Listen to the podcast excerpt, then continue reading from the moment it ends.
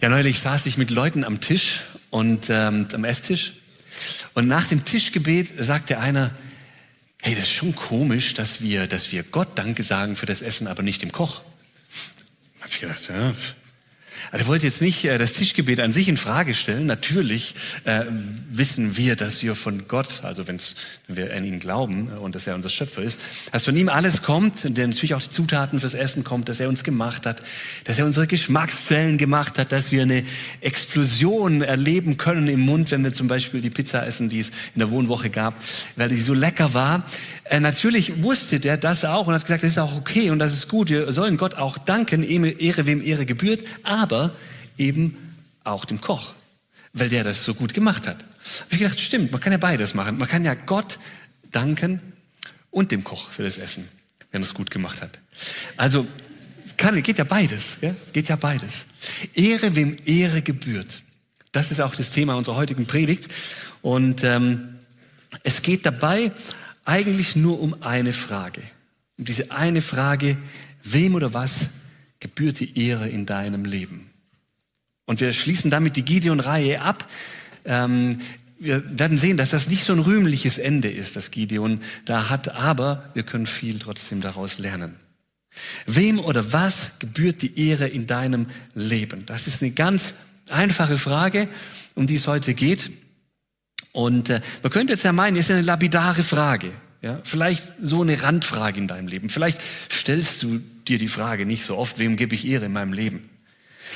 Aber sie ist gar nicht so lapidar, sondern eigentlich ist das Gegenteil der Fall, weil dem, was du Ehre gibst in deinem Leben, diese Sache oder diese Person, die bestimmt dein Denken, dein Fühlen und dein Handeln in deinem Leben.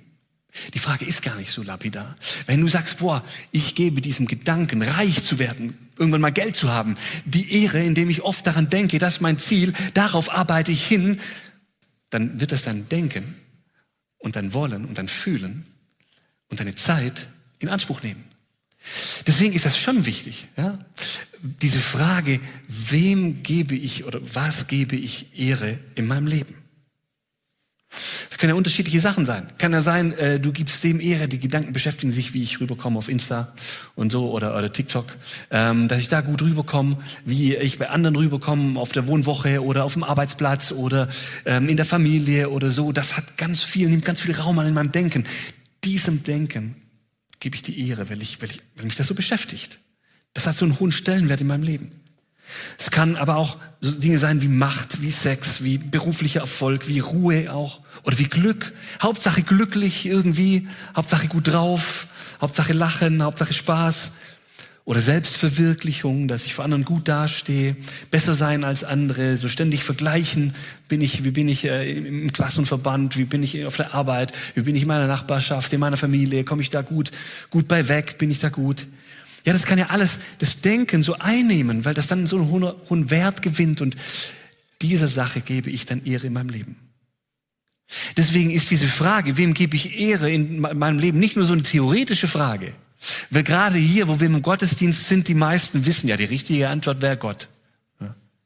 Das ist nicht nur so eine theoretische Frage, sondern das ist eine ganz praktische Frage. Die Frage, wem du Ehre in deinem Leben gibst, die lässt sich nicht theoretisch beantworten, sondern beantworten mit der Frage, was hast du die letzten Wochen gemacht? Womit hat sich dein Tag gefüllt? An was hast du am meisten gedacht? Nach was sehnst du dich gerade? Außer nach Schlaf, wenn du auf der Woche warst. Und nach, nach was sehnst du dich? Was beschäftigt dein Denken? Wem gebührt die Ehre in deinem Leben? Gott möchte uns dazu was in der Bibel sagen. Es ist sogar einer der zentralen Themen der Bibel. Warum? Weil dem, für das wir Ehre geben, dem Ziel unseres Lebens, das bestimmt unser Handeln, unser Denken. Und wenn das zusammenpasst mit der Realität, dann entsteht Glück und Zufriedenheit und Freude. Wenn wir das leben, wofür wir geschaffen sind, wenn wir dem Ehre geben, der alle Ehre verdient, dann kommen wir zu Hause an. Dann erfüllen wir die Bestimmung unseres Lebens. Also ich finde die Frage extrem wichtig und Wir schauen uns die Bibelgeschichte von Gideon nochmal an, ein letztes Mal. Äh, das dritte, die dritte Woche ist das. Und ähm, zur Erinnerung kurz, Gideon, das war so ein Kleinbauer. Ähm, der lebte vor etwas mehr als 3000 Jahren in Israel und er litt mit dem Volk Gottes unter der Unterdrückung von anderen Völkern, die eingefallen sind in das Land und ständig ähm, das Essen geklaut haben und ein paar andere Sachen geklaut haben und äh, Leute auch getötet haben und unterdrückt haben. Und das, dem Volk Israel ging es schlecht und er, er litt auch darunter. Und dann beruft ihn Gott, sagt Gott, hey, ich habe einen Plan mit deinem Leben. Und ähm, Gideon, der dachte, nee, ich bin doch einfach nur so ein normalo Durchschnittsmensch und so, schafft das nicht. Und Gott sagt trotzdem, es war Gott egal, ich berufe dich, so wie er uns heute beruft. Und äh, dann, dann erlebt Gideon Wunder. In menschlich gesehen aussichtslosen Situationen. Vielleicht erinnert ihr euch an letzten Sonntag, als der Samuel gepredigt hat, da ist dann der Gideon mit 300 Mann dem Heer entgegengezogen und letztlich waren es über 100, weit über 100.000 Leute, äh, denen er mit diesem 300 Mann begegnet ist und sie besiegt hat. Warum? Weil Gott mit ihm war, weil Gott Chaos gestiftet hat in diesen, unter diesen Feinden, dass sie sich gegenseitig angegriffen haben. Weil Gott ein Wunder getan hat. An sich menschlich gesehen total unmöglich. Aussichtslos. Aber durch Gottes Eingreifen siegten die Israeliten. Und nach dem Sieg über Israel haben die äh, der Israeliten über die Midianiter ähm, haben die Israeliten gesagt zu Gideon: Hey, Folgendes: Die Männer Israels sagten zu Gideon: Sei du unser Herrscher und dein Sohn und dein Enkel nach dir, denn du hast uns aus der Hand der Midianiter gerettet. Aber Gideon erwiderte, ich will nicht euer Herrscher sein und auch mein Sohn soll es nicht sein. Der Herr soll über euch herrschen. Doch dann fügte er hinzu, nur eine Bitte habe ich, gebt mir die Ohrringe, die ihr erbeutet habt. Die besiegten Feinde hatten goldene Ohrringe getragen, denn es waren Ismaeliter. Wir geben sie dir gern, sagten die Männer Israels. Man breitete ein Obergewand aus und jeder warf seine erbeutete Ringe darauf. Das Gold, das auf diese Weise zusammenkam, wog fast 20 Kilo und dazu kamen noch die Amulette, Ohrgehänge und Purpurkleider, die die Midianiter Könige getragen hatten, sowie der Schmuck an den Hälsen ihrer Kamele. Gideon machte aus dem Gold ein Gottesbild und stellte es in seiner Heimatstadt Ofra auf. Alle Israeliten kamen dorthin, beteten das Bild an und wurden so dem Herrn untreu. Für Gideon und seine Familie wurde das zum Verderben. Wow. Verderben hört sich nicht so nach einem Happy End an, nicht so nach einem guten Ende, nicht, ähm, vor allem nicht für so einen großen Glaubenshelden wie Gideon. Kam der Absturz. Blöd. Aber eins nach dem anderen. Ne? Zuerst kam das Angebot von diesen wichtigen Männern Israels. Sie sagen, sei du unser König. Werde unser Herrscher. Mit anderen Worten, wir finden, dir gehört die Ehre für den Sieg. Das sagen sie auch. Du hast uns zum Sieg geführt. Wir wollen, dass du unser König bist, ist ja klar. Ne, jetzt haben wir so eine lange Leidenszeit gehabt, in dem die, die Feinde eingefallen sind und du hast uns frei gemacht. Wir, du, sei du unser König und beschützt du uns weiterhin. Und wir haben auch gemerkt, Gott ist auf deiner Seite, da geschehen Wunder, da, da geht's uns gut. Werde du unser König. Er hat es ja echt gut gemacht, der Gideon. Beförderung ist nur logisch. Wem gehört die Ehre? Gideon gehört die Ehre, so sagten sie. Aber Gideon widerspricht dem. Er sagt, nee, Gott gehört die Ehre. Gott gehört die Ehre. Klar hat Gideon gekämpft, er hat geleitet, er hat mit Gott irgendwie gerungen, er hat das Schwert in die Hand genommen, er ist vorangegangen, er hat ähm, Israel zum Sieg geführt, er hat richtige und gute und weise Entscheidungen getroffen. Nicht alle Entscheidungen in diesem ganzen Prozess des Krieges hat er von Gott einfach so eingegeben bekommen. Er hat auch selber was dazu beigetragen, so gut er das konnte. Und es war erfolgreich. Klar hat er sich da irgendwie bewährt und natürlich hat er mehr geleistet als jeder andere Israelit. Er hat mehr riskiert, mehr auf Gott gehört. Aber er wusste auch, ohne Gott wäre das nicht gegangen. So einfach. No way, er hätte es nicht geschafft. Und so sagt er das dann auch in Vers 23, der Herr soll über euch herrschen. Gott soll über euch herrschen. Wenn ihr Hilfe braucht, wenn ihr Schutz braucht, dann kommt doch zu Gott. Ja, letztlich ist er ja derjenige, der zu mir gekommen ist und mich berufen hat. Ich wollte ja gar nicht. Ich hatte ja Angst und habe da so mein Getreide gedroschen im Keller, damit mich niemand sieht. Und dann kam doch Gott. Er ist doch der Retter. Vertraut doch ihm. Sucht doch Gott. Er passt auf euch auf. Ihm gebührt die Ehre, der Fokus, die Aufmerksamkeit. Gideon wusste, was er Gott zu verdanken hatte. Alle Ehre gebührt Gott. Das ist ein wertvolles Wissen, oder? Ein wertvolles Wissen. Alle Ehre gebührt Gott. Hast du dieses Wissen auch und diese Überzeugung? Für dein Leben. Dass alle Ehre in deinem Leben, alles, was du Gutes erreicht hast, dass die Ehre dafür Gott gehört? Wenn wir die Sache objektiv betrachten, ja, stell dir mal vor, du bist tot und du, du, du, du schaust dann auf dein Leben zurück und so und auf die ganze Geschichte der Menschheit und, und äh, wie das ist und dann denkst du natürlich, ja klar, Gott gebührt die Ehre. Wegen ihm bin ich überhaupt erst entstanden. Er hat den Menschen überhaupt erst gemacht. Ähm, er hat ihn geschaffen. Und dann hat Gott die Menschen bewahrt, ja, auch als sie sich von ihm abgewandt haben, hat Gott sie nicht einfach nur ausgelöscht oder sowas, sondern er hat sie bewahrt. Er hat ihnen gute Gebote gegeben, wie es gut ist, miteinander zu leben. Ja, zum Beispiel zehn Gebote sind sehr bekannt. Und, äh, und das ist gut, das sind gute Gebote. Einander nicht töten, das ist hilfreich. Ja. Oder einander nicht belügen, nicht bestehlen. Das ist gut. Leuchtet jedem ein, das ist gut. Und Gott hat den Menschen bewahrt, das Volk Israel bewahrt, immer wieder dort eingegriffen oder auch dieses Liebesgebot, das ist auch sinnvoll, dass Jesus macht. Er liebe den Nächsten. Er stellt euch mal vor, wir würden einander lieben. Oder achtet den anderen höher als euch selbst. Stellt, stellt euch mal vor, wir würden so miteinander umgehen. Alle weltweit würden so miteinander umgehen, dass sie die Bedürfnisse des anderen über ihre eigenen Bedürfnisse stellen. Wie cool das Leben dann wäre, oder? Oder wie gut es schon in der Ehe wäre. Wenn einer die Bedürfnisse des Partners über seine eigenen Bedürfnisse stellen würde. Und wenn beide das machen, ja, wie gut das wäre. Also es sind sinnvolle, es sind gute Gebote. Gott lässt uns da nicht allein. Gott gebührt die Ehre. Ihm gebührt die Ehre dafür. Und er hat uns nicht verworfen, nachdem wir schuldig und sündig geworden sind. Trotz der Gewalt, die wir einander antun. Trotzdem Übel. Das ist nicht immer körperliche Gewalt, auch wenn wir über andere Leute schlecht reden oder so. Wenn wir lästern über andere oder andere dissen. Das ist nicht gut. Das ist nicht gut. Und Gott hat uns trotzdem nicht verworfen. Er hat gesagt, hey, obwohl du das anderen Menschen antust, die ich genauso liebe, wie ich dich liebe, vergebe ich dir und gebe dir die Möglichkeit zur Vergebung. Und dann kommt das Kreuz wieder in den Mittelpunkt. Er hat uns vergeben, die wir an ihn glauben und um Vergebung, die Vergebung angenommen haben. Und wir können in ihm ewiges Leben finden. Gerechtigkeit in Ewigkeit und Frieden unter uns Menschen, der dann in der Vollkommenheit da sein wird in der Ewigkeit. Und dafür gebührt ihm die Ehre, da können wir gar nichts dafür. Also, wir müssen schon sagen, generell, ja, das stimmt, Gott gebührt alle Ehre. Für alles, was wir sind, für alles Gute, das wir erleben, Gott gebührt die Ehre. Wir sind auf seine Gnade angewiesen. Auch für sein Wirken in der Gemeinde. Ja? Für die Begegnungen, die Menschen hier zum Beispiel in der Seelsorge haben mit Gott, dass ihre Seele wieder heil wird, Stück für Stück. Die Begegnungen, die wir haben untereinander und wo wir auch untereinander heil werden. Die Begegnungen, die wir hatten jetzt vielleicht in der Wohnwoche mit der Jugend. Vielleicht hatten wir gute Zeiten mit Gott, gute Zeiten miteinander. Gott ist, gebührt die Ehre dafür.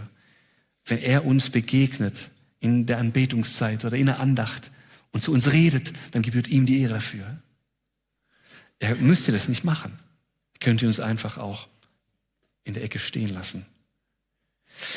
In der Bibel lesen wir, wie wir, er uns Menschen begabt, wie er uns charakterlich auch formt durch seinen Heiligen Geist. Ja, die Früchte des Heiligen Geistes sind vielen Begriff. Und Gott macht das, dafür gebührt ihm die Ehre. Allen Segen, den wir hier in der Gemeinde erleben, ist Segen von Gott. Römer 11, Vers 36 formuliert das mal so. Gott ist es, von dem alles kommt, durch den alles besteht und in dem alles, alles sein Ziel hat. Ihm gebührt die Ehre für immer und ewig. Amen. Ganz schön viel alles steht da. Ne? Gott gebührt die Ehre für alles. Das hat Gideon also korrekt erkannt. Und wir tun auch gut daran, das zu erkennen dass Gott wirklich alle Ehre gebührt. Aber manchmal wissen wir das Richtige und wir handeln dann anders. Und genauso ging es Gideon. Weil es ist ja auch schon berechtigt, so diese Frage. Okay, grundsätzlich gehört die Ehre Gott, aber ich muss ja auch was machen aus meinem Leben, oder? Ich muss ja irgendwie handeln. Ich kann ja entweder blöd handeln oder gut handeln. Und es war doch bei Gideon auch so, oder? Gideon lehnt den Königstitel zwar ab, aber sagt ja so ein bisschen, die Ehre gehört Gott, sagt er, aber so ein bisschen gehört die Ehre auch mir. Das gesteht er sich zu. Sagt er in Vers 24, gebt mir die Ringe, gebt mir das Gold. Ist doch klar, habe ich mir ja verdient, oder? Und da kam ja einiges zusammen. 20 Kilo kamen da zusammen, haben wir gelesen. 20 Kilo. Abgesehen von dem Gold, das die Könige da an sich hatten und den Kamelschmuck und Purpurkleider und so. Aber bleiben wir mal bei den 20 Kilo. Ich habe heute Morgen noch mal geschaut bei gold.de, wie viel Gold gerade wert ist. Und es ist so, dass ein Kilogramm momentan 60.481 Euro und 98 Cent wert ist. Und wenn man das jetzt mal mit 20 multipliziert, ähm, ja, dann sind das über 1,2 Mille. Und das hat er bekommen. Also Gehaltsverhandlung kann der, ne? Ja, Gehaltsverhandlung kann der Gideon. Nicht schlecht, oder? Aber, das kann man natürlich auch von der Seite sehen, er hat, er hat sein Leben riskiert. Er hat es riskiert, dass Leute ihn töten. Er ist mit 300 Mann über 100.000 Mann entgegengetreten. Ist auch verrückt irgendwie, oder? Er hat ein ganzes Volk gerettet. Das wiegt es schon auf, oder? Warum soll man, wenn man von Gott berufen wurde als Richter, warum soll man, wenn man von Gott berufen, berufen wurde, weniger verdienen als Könige, als Leute in der Welt, als Leute in der Wirtschaft? Gibt ja so Logiken, die man sich so aufbauen kann. Aber Gideon hat es zwar gemacht, aber der Rest der Bibel sieht es ein bisschen anders. Das biblische Ideal ist ein anderes. Jesus lebte das auch anders. In Johannes 13, Vers 3, da lesen wir, Jesus aber wusste, dass der Vater ihm Macht über alles gegeben hatte. Die Macht wurde ihm gegeben. Und dass er von Gott gekommen war, und wieder zu ihm ging. Das ist die Realität, die für uns alle kommt, äh, gilt. Wir alle kommen irgendwie von Gott, weil er uns als Menschen geschaffen hat und weil er uns den Segen schenkt und wir alle gehen wieder zu ihm hin. Jeder einzelne Mensch, der hier sitzt, du musst dich vor Gott verantworten am Ende des Lebens. Das ist die Realität, die für uns alle gilt. Alles, was wir sind und haben, kommt von unserem Schöpfer und wir werden mal wieder mit ihm vereint sein. Und wir haushalten mit dem, was Gott uns geschenkt hat und erwarten keinen sonderlichen Applaus von Menschen, sondern vertrauen auf Gottes Gerechtigkeit, auf seinen Lohn, den er uns geben wird. Es kommt von ihm. Und es macht uns demütig und dankbar. Jesus sagt mal zu seinen Jüngern in Lukas 17, Vers 10, wenn ihr also alles getan habt, was euch aufgetragen war, dann sollt auch ihr sagen, wir sind Diener. Weiter nichts. Wir haben nur unsere Pflicht getan.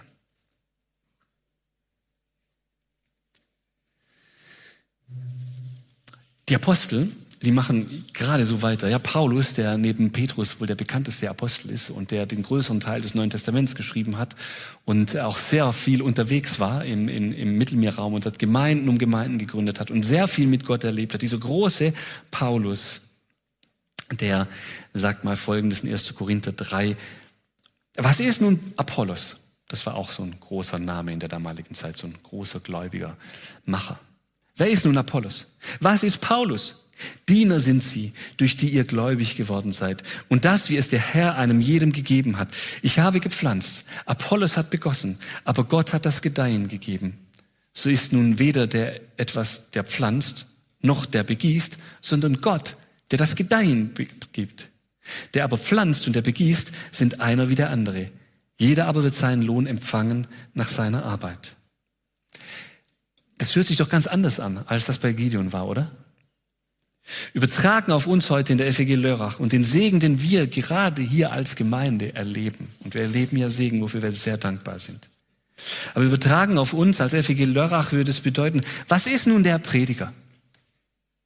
Was ist der Techniker? Was ist die Seelsorgerin? Wer sind denn die Ältesten und die Bereichsleiterinnen? Was ist die Putzkraft? Was die Angestellten? Was der Kaffeedienst?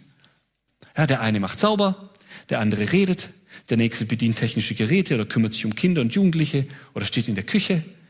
Sie sind alle nichts ohne den, der Segen schenkt. Gott. Jeder von ihnen wird aber seinen Lohn von Gott empfangen nach seiner Arbeit. Also Gott gebührt die Ehre für meinen und für deinen Dienst. Und das Gemeindeleben hier, das gibt nur deswegen Sinn, weil wir erwarten, dass Gott segnet. Wenn ich wüsste, Gott segnet nicht, dann wäre ich schnell weg. Aber wir investieren uns, setzen unsere Gaben ein, weil wir wissen, Gott segnet gerne. Weil wir erwarten, dass Gott es segnet.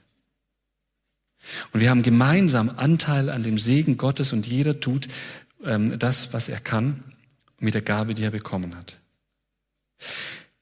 Jeder Segen, und ich meine jeden, also wirklich jeder Segen, der aus meinem oder deinem Dienst fließt, ist einer, den Gott dir und mir geschenkt hat. Das restlich Tolle, das auf unserem, unserem, unserem Engagement irgendwie passiert, das vergeht irgendwann. Aber der echte Segen, der, der wirklich bleibt, der wirklich was verändert, das ist, der ist Gnade. Jeder Segen ist Gnade. Und die Ehre für jeglichen Segen gebührt Gott. So ganz vergessen hat Gideon das nicht, obwohl er dann auch dieses Gold gerne annimmt, aber er nimmt ja nicht alles davon für sich, sondern er macht daraus ein Gottesbild aus Gold. Er vereinnahmt Gott für sich. Er macht keinen Baal oder einen anderen Gott, den die Leute damals hatten, wie die alle hießen. Er macht schon ein Bild für Jahwe, für seinen Gott, für den, der ihn gerettet hat und das Volk Israel gerettet hat. Aber er machte dieses goldene Bild und stellte es bei sich zu Hause auf. In seiner Heimatstadt. Vermutlich will er Gott ehren. Aber die Leute sollen den Gott ehren, den er besitzt. Und damit verstößt er gegen das erste Gebot. Ja, du sollst keinen Gott neben mir haben und du sollst kein Bildnis machen von ihm. Gegen dieses Gottesbildnisgebot verstößt er. Gideon wusste das. Er kannte die Gebote. Jeder in Israel, jedes Kind lernte die von klein auf. Besonders die zehn Gebote, aber auch noch viel mehr davon. Und die Leute in seinem Umfeld, die kannten das auch. Du sollst kein Bild machen von Gott. Und Gideon macht es trotzdem.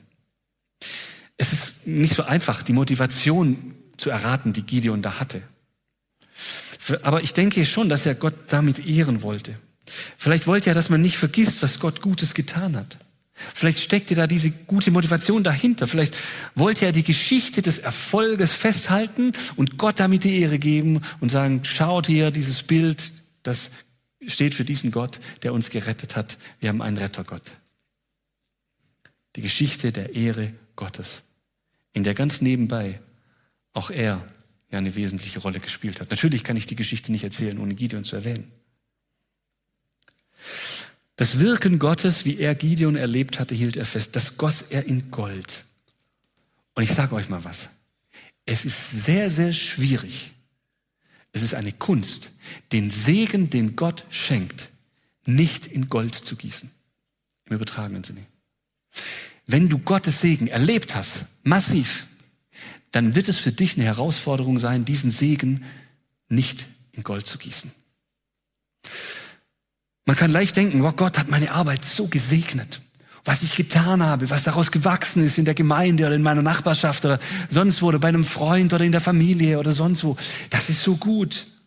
Das ist so gut. Ich weiß jetzt, wie der Laden läuft. Meine Art zu glauben hat sich bewährt. Meine Art, Gemeinde zu bauen, meine Art, ähm, Seelsorge zu machen, meinen Dienst zu vollziehen, der ist gut, der ist gut, der ist schön. Ich muss ganz schön gut sein. Mein Stil zu dienen, mein Leitungsstil, der muss ganz schön gut sein. Der muss Hammer gewesen sein. Offensichtlich ist da viel Segen draus entstanden. So sollte das eigentlich jeder machen. Da machen wir jetzt eine Struktur draus. Da machen wir jetzt eine Methode draus. Am besten leben Menschen oder Leiter oder Mitarbeiter der Gemeinde, wenn sie das so machen wie ich, weil ich habe den Segen erlebt. Oder? Oder? Und das gießen wir in Gold. Da machen wir ein Monument drauf. Das, das nehmen wir mit. Das tragen wir mit uns rum. Das zeigen wir den Leuten. Guck mal. Und dann, dann tun wir so, als, als ob wir Gott loben wollten und sagen, guck mal, wie Gott da gehandelt hat. Aber eigentlich sagen wir, guck mal, wie so ein toller Hecht ich bin. Wir machen ein Monument draus. Aber auch im geistlichen Bereich passiert mit den Monumenten genau das, was mit allen Statuen passiert. Sie glänzen kurze Zeit und verrotten langfristig. Jeder von euch, der schon lange dabei ist im, im, im, in Gemeinde und so und der sich mit den Themen beschäftigt und der merkt dann, dass auf dem christlichen Markt immer für neue Trends da sind und neue Bücher und äh, wie man machen muss und fünf Punkte, wie deine Gemeinde wächst und zehn Punkte, wie du selber im Glauben wächst und äh, äh, der nächste hat nur drei Punkte, der kann es noch besser. Und dann wächst das alles rauf und man probiert es aus und man kann auch Segen dadurch erleben, aber irgendwie scheint nicht so lange zu währen, ja, weil immer wieder neue Trends nötig sind. Monumente können kurz glänzen, aber verrotten langfristig. Gott ist ein Gott, der im Jetzt handelt. Gott ist ein Gott, der konkret handelt für jeden Menschen, so wie er es versteht. Und, und hält sich nicht an so ein Konzept, nicht an ein Bild, in das wir ihn gießen wollen. Er gießt seinen Segen auf unterschiedliche Art und Weise aus, dass wir nur staunen können. Der Segen fließt, wenn wir Gott suchen und wenn andere Gott suchen für sich und nicht, wenn wir ihnen ein Bild präsentieren, wie wir Gott erlebt haben und sie sollen jetzt genauso Gott leben, erleben. Die Gemeinde hier, die FG Lörrach, hatte viele Wachstumsphasen in der Geschichte. Wenn man in die Historie guckt, dann sieht man, da gab es dann Wachstumsphasen und da sind sie besonders gut gewachsen und dann gab es dann wieder ein Plateau und dann ist sie wieder gewachsen und so. Es gab verschiedene Wachstumsphasen, aber jede Wachstumsphase war anders als die Wachstumsphase zuvor. Weil es bei Gemeinde um die Begegnung mit dem lebendigen, heiligen Gott geht. Die demütige persönliche Begegnung mit Gott, darum geht es in Gemeinde. Die kann niemand machen, sondern die wird nur von Gott geschenkt. Gott gehört nicht Gideon, auch wenn er ein schönes Bild draus macht. Gott gehört nicht uns. Er gehört auch nicht dieser Gemeinde. Er gehört auch nicht mir oder dir. Er gehört auch keiner Organisation. Es ist komplett anders. Wem gebührt die Ehre in deinem Leben? Nicht dem Gott, der dir gehört, sondern dem Gott, dem du gehörst. Dem du gehörst. Wir gehören Gott. Die Gemeinde gehört Gott. Du gehörst Gott. So ist das eigentlich. Und wir tun gut daran, auf diese Art und Weise Gott zu begegnen und unseren Dienst zu tun und uns in seinem Licht immer wieder in Frage zu stellen. Nicht Gott, wie bist du, dass ich dich an andere weitergeben kann, sondern Gott, wie willst du, dass ich bin? Das ist eine wichtige Frage. Denn wir wollen nicht enden wie, wie Gideon, über den es heißt, dass, also die Vereinnahmung ähm, Gottes durch das goldene Bild, das wurde ihm zum Verderben. Es ist eine ganz einfache Predigt heute Morgen, eine ganz einfache Aussage. Wem gebührt die Ehre in deinem Leben? Stell sie persönlich für dich selber. Wem gebührt die Ehre in meinem Leben? Dem Gott, dem ich gehöre. Dem Gott, dem ich gehöre. Und in verschiedenen Lebensphasen deines Lebens wird sich Gott dich, dir anders offenbaren. Und deswegen ist es elementar, Gott zu suchen. Und nicht irgendwann zu sagen, jetzt habe ich Gott gefunden, weiß ich, wie er ist, ich habe ein schönes Bild gegossen, so ist er für immer. Sondern zu sagen, ich suche Gott. Und ich gebe das auch an andere weiter. Nicht, dass sie Gott so erfahren müssen, wie ich es gerade erlebe, sondern dass sie selber Gott suchen können und sollen. Weil ihm gebührt die Ehre. Von ihm wächst der wahre Segen. Von ihm kommt die wahre Gotteserkenntnis in der Begegnung mit ihm. Wem gebührt die Ehre in unserem Leben? Gott, dem wir gehören und zu dem beten wir. Vater Himmel, ich danke dir von ganzem Herzen, dass du ein guter Gott bist, der unser Leben gemacht hat. Du hast uns Leben geschenkt, du hast uns Freude geschenkt, du hast uns ähm, Kraft geschenkt und du hast uns deine Nähe geschenkt, auch in Zeiten, in denen die echt tough sind, weil wir als Menschen von dir weggegangen sind, weil wir als Welt in einer gefallenen Welt leben, mit Krankheit und Tod und Leid und, und du, du hast uns nicht verlassen. Du hast uns nicht verlassen in unsere Sünde. Du hast uns gerettet aus deiner Gnade. Du rettest uns aus Liebe. Du bist der, dem alle Ehre gebührt. Wir können, was wir können, nur weil du uns gemacht hast, wie du uns gemacht hast. Du beschenkst uns als Gemeinde immer wieder neu mit deiner Gegenwart. Und dafür gehört dir die Ehre. Und wir wollen dir die Ehre ganz bewusst geben, auch heute Morgen als Einzelne, über das, was du in unserem Leben getan hast, und auch als Gemeinde, für das, wie du Gemeinde gebaut hast. In jeder Phase neu, in jeder Phase so, dass, Menschen dir begegnet sind. Und ich danke dir, dass du uns nicht gehörst, dass du nicht unser Schoßhund bist, nicht unser Gott bist, den wir ein Bild gegossen haben, sondern dass du ja frei bist und uns immer wieder neu zu dir ziehst, weil du uns liebst. Dir zur Ehre. Amen. Ich spreche euch den Segen Gottes zu, bitte steht auch dazu auf. Es ist ein äh, Segen nach Klagelieder 3. Da steht, von Gottes Güte kommt es, dass wir noch leben. Sein Erbarmen ist noch nicht zu Ende. Seine Liebe ist jeden Morgen neu und seine Treue unfassbar groß. Wir sagen, der Herr ist mein Ein und alles. Darum setzen wir unsere Hoffnung auf ihn. Der Herr ist gut zu denen, die nach ihm fragen, zu allen, die seine Nähe suchen. Und so segne dich dieser Gott, der so ist, wie wir es gerade gelesen haben. Der dreieine Gott, der Vater, der Sohn und der Heilige Geist. Er segnet dich mit seinem Frieden und seinem Segen. Amen.